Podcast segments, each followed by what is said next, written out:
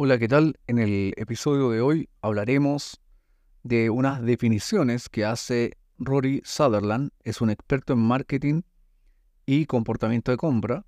Es muy interesante.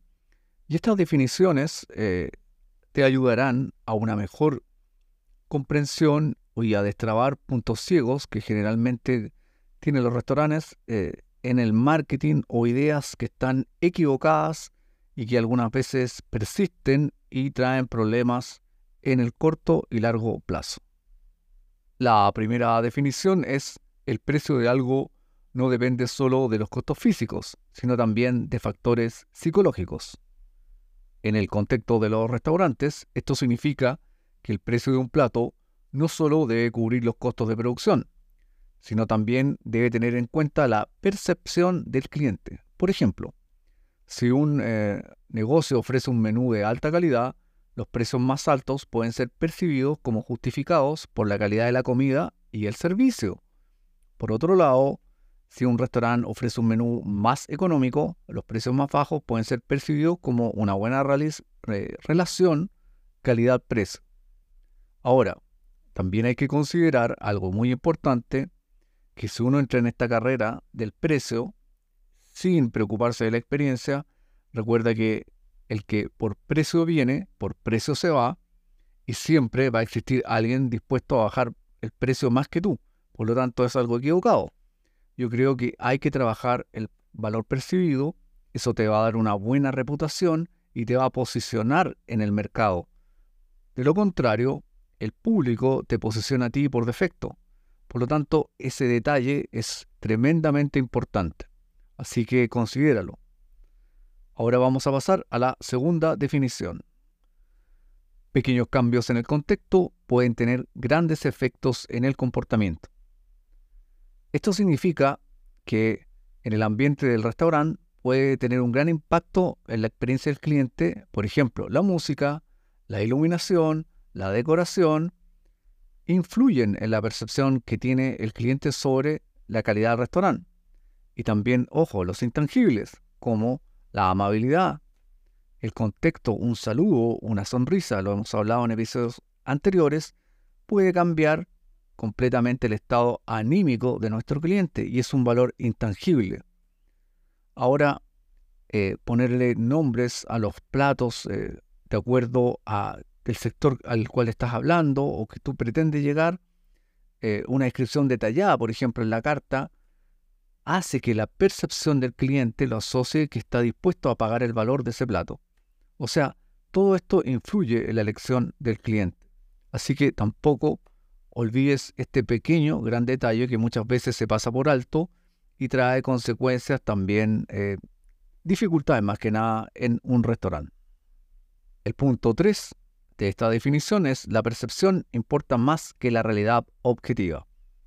Siguiendo con esto de las percepciones, esto significa que el cliente percibe la calidad del restaurante es más importante que la calidad real. Por ejemplo, si un restaurante tiene mala iluminación o una decoración que no va con lo que él quiere, o es antigua o está sucio, los clientes pueden asociarlo con mala calidad de la comida y si el servicio es malo, incluso, o si no es así, igual lo van a asociar con mala calidad de comida, a pesar de que tal vez tú tengas un buen producto. Porque ojo, lo que hemos hablado antes, el restaurante no es solo comida. Lo mismo ocurre en el delivery, que es muy importante, porque hay que trabajar tanto el área presencial como el delivery. El valor percibido, recordemos, lo insisto, se construye. Esta definición es muy buena. El branding agrega valor cambiando la percepción. Es un, va muy unido a la definición anterior.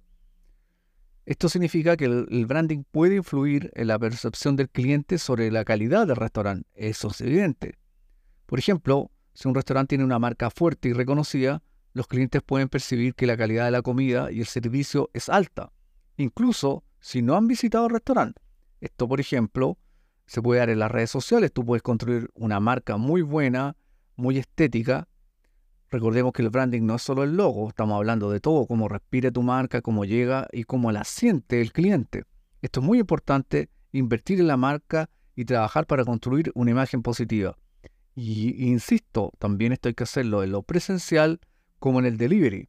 Un buen packaging es la embajada, lo hemos dicho antes, la embajada tuya en las casas de tu cliente. Por lo tanto, si lo trabajas bien, vas a tener una buena percepción, una buena fidelización. Recuerda, puedes tener mil clientes, pero esos mil clientes bien fidelizados van a estar constantemente volviendo y consumiendo tu producto. Eso no lo olvides. La quinta definición es los sesgos cognitivos influyen en nuestras decisiones.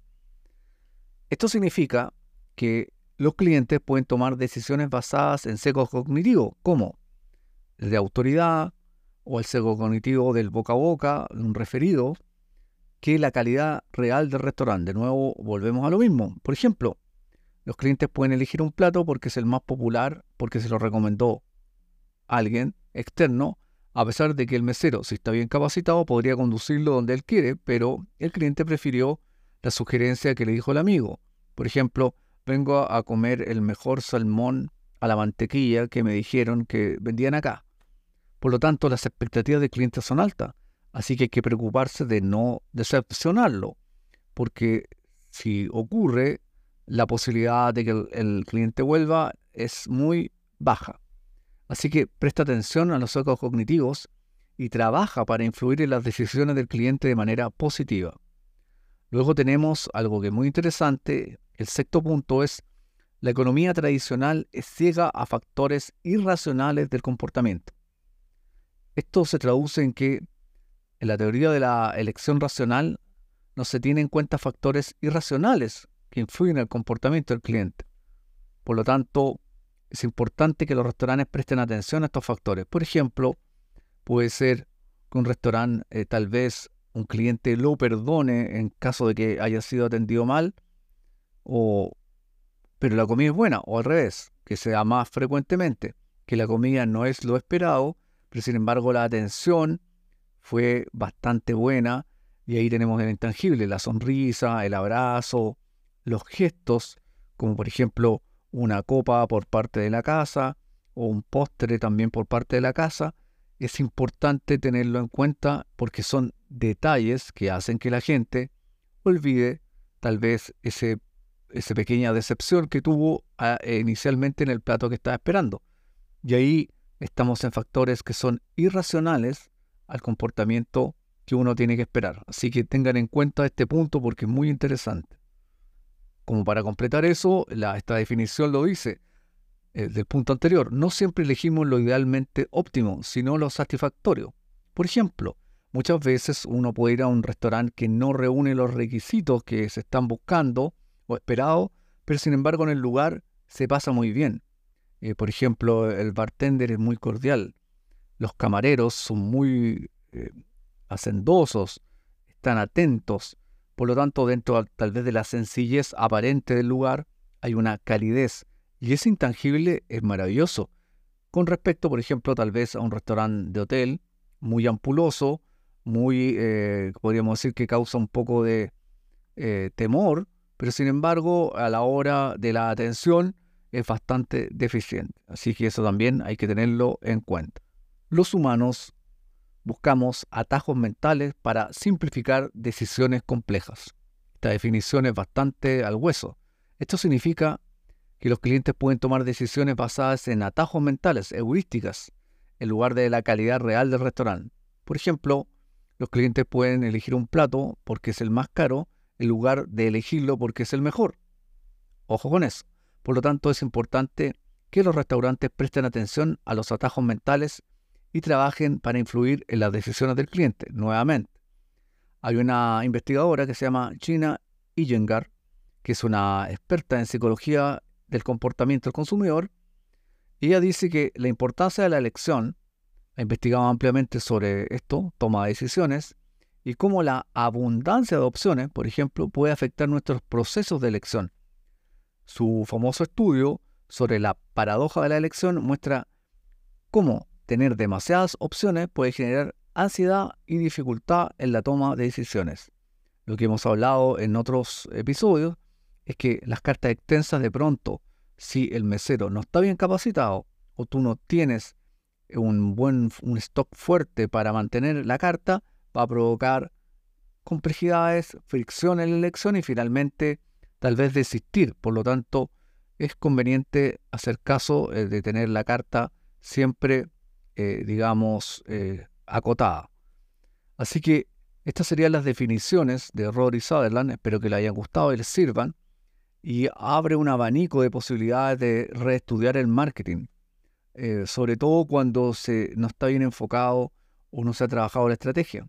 Y yo insisto, hay un nodo que siempre se, olvida, que son los meseros, que aportan un valor intangible que es determinante. En estos momentos en que estamos viviendo eh, diversos eh, elementos emocionales, eh, digamos, adversos, qué importante es tener entonces un buen manejo de las emociones, construir este valor intangible, ser amable, cordial. Son factores que a la larga resultan determinantes y que tienen un valor en el tiempo que sirve mucho. Así que no lo olvidemos. Así que gracias por haberme escuchado y nos estaremos viendo en otro capítulo más de Haz crecer tu restaurante.